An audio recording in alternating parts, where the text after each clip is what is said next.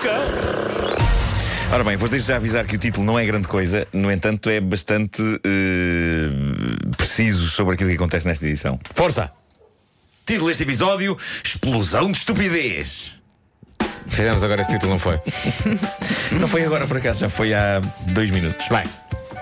Rudy Giuliani, antigo presidente da Câmara de Nova York e atualmente advogado e conselheiro do presidente americano Donald Trump, no que toca a assuntos de cibersegurança, está alarmado e está a levar a cabo uma épica teoria da conspiração que está a levar muita gente, até pessoas leigas em assuntos de cibersegurança, a dizer: Escute, o senhor é parvo. o senhor não sabe afinal como funciona a internet. Isto é muito giro o que aconteceu. Ele escreveu um tweet muito inflamado, a dizer: O Twitter permitiu que alguém invadisse o meu último tweet com uma nojenta mensagem contra o presidente. Não me digam que eles não são anti-Trump convictos, haja justiça. E o que é que aconteceu? Basicamente, no tweet anterior dele, onde ele dizia que Donald Trump tinha partido para a cimeira do G20, ele esqueceu-se de fazer um espaço entre um ponto final e a frase seguinte. Portanto, a última palavra da primeira frase era G20, Sim. depois ponto final, e depois a frase seguinte, logo a seguir, começava com a palavra in. Uh, como ele não fez espaço entre o ponto e a palavra in, o Twitter fez automaticamente o que faz sempre que detecta que alguém escreveu um link.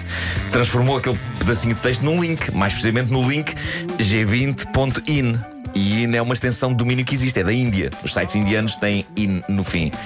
Alguém se apercebeu, reparem, isto é lindo. Alguém se apercebeu que uh, o Giuliani, sem querer, tinha publicado um link para um site que não existia, g20.in, e então, em minutos, alguém se deu ao trabalho e à despesa de comprar o domínio de internet g20.in e criou um site muito simples, www.g20.in. Mas olha, site posso... esse que Sim. consiste numa página cinzenta com letras brancas dizendo Donald Trump é um traidor do nosso país.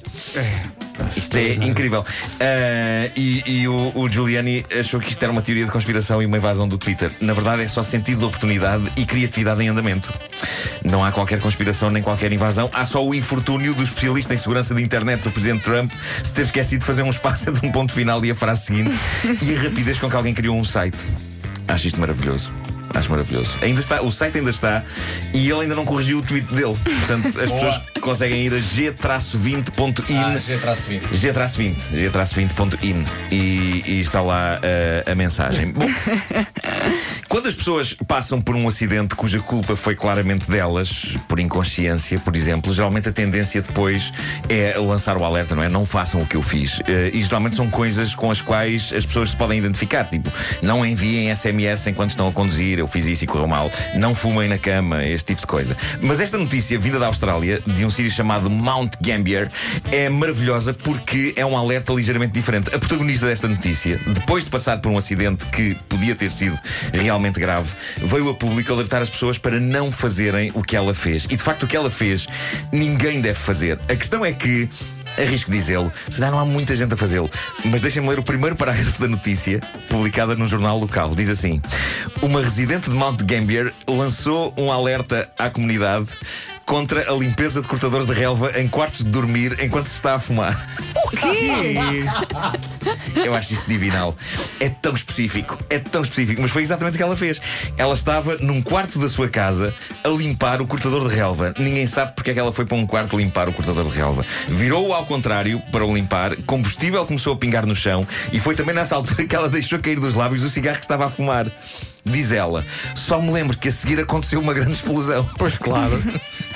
Foi tudo muito Foi rápido. Tudo muito rápido. Vá lá se fosse.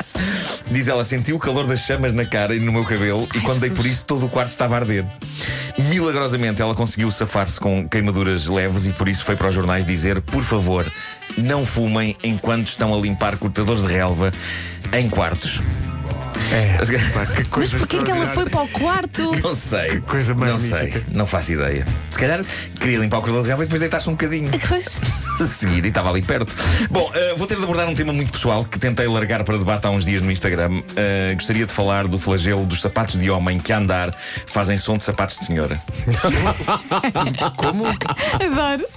Eu hoje estou com uns desses, ok? E, ah, é? e é estranho. Ainda por cima são sapatilhas. Queres dar uma eh, voltinha?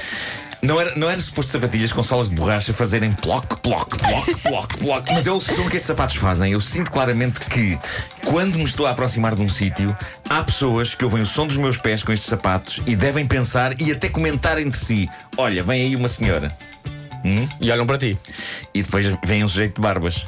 E eu noto que isto não é um exclusivo destes meus sapatos. Eu já presenciei mais homens a andar pela rua com sapatos de homem e vão dá a fazer som de sapatos de senhora. Ah, e Levanta lá o pé, deixa lá ver que, deixa lá ver que sapatos é que tens. São, são, uns- são uns ténis. eh, são uns ténis. Os ténis a fazer barulho de sapatos. Fazem, fazem. Ah, Anda lá. já, já vou andar. Ah, Deixa-me explanar primeiro a minha tese. Eu não, eu, eu- eu não, não me apoquenta que os meus sapatos fazerem som de sapatos de senhora po- possa ser um golpe na minha masculinidade. Não tenho qualquer problema com, com isso. Mas sinto que estou a defraudar as pessoas que não me estão a ver e que estão a ouvir os meus passos. E o que aconteceu há bocado é que eu estava a subir a rua em direção ao multibanco e ia um senhor à minha frente e eu ia atrás dele com as minhas sapatilhas a bater na, na calçada. Ploc, ploc, ploc, ploc, ploc. E o senhor virou-se para trás claramente com ar de quem pensa: Uma senhora atrás de mim? Deixa E- cá ver o que vem aí. E estou eu.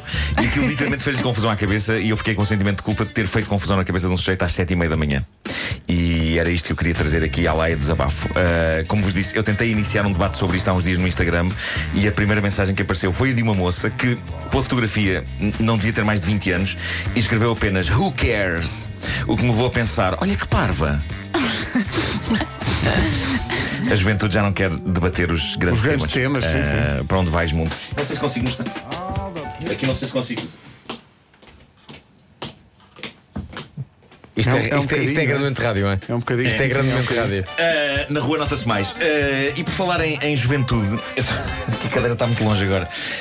Atenção ao seguinte: depois de muitos protestos de estudantes, um coro à capela de uma universidade americana, a Universidade de Princeton, um, teve de retirar do seu repertório uma canção. Uh, a canção, dizem os estudantes que se revoltaram contra ela, é uma canção que promove masculinidade tóxica. Eu sou todo a favor de banir coisas que promovem masculinidade tóxica e quando li o início da notícia fiquei genuinamente curioso para saber que canção demoníaca e tenebrosa faria tal coisa. E foi assim que fiquei a saber que a canção que foi proibida nesta faculdade americana é. É a canção doce e adolescente do filme Disney de 1989, A Pequena Sereia, Kiss the Girl. Foi proibida porquê? Porquê? Porque aparentemente promove masculinidade tóxica. É. Uma canção A cantada mim não me por, enganam eh, com chalalás. É uma canção cantada por animais marinhos fofos, eh, estimulando o rapaz a chegar-se à frente e a beijar a sereia. Sendo que é consensual, porque ela também gosta dele. Sabes o que é que é tóxico? Mas ao mesmo tempo é masculinidade É- tóxica. Sabes o que é que é tóxico? É a estupidez. Ou, ou amêijoas estragadas. Também é ser. sim, sim. Sim. sim. E a canção da Britney Spears? Sim. Pois é. Este coro foi pressionado a largar a canção, que cantava todos os anos, e pela primeira vez não vai acontecer na festa de Natal deste ano. Obrigado e bom dia. O quê? É um filme da minha infância. São as músicas lindas.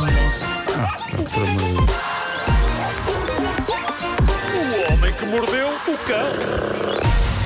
Disponível em podcast em radiocomercial.ol.pt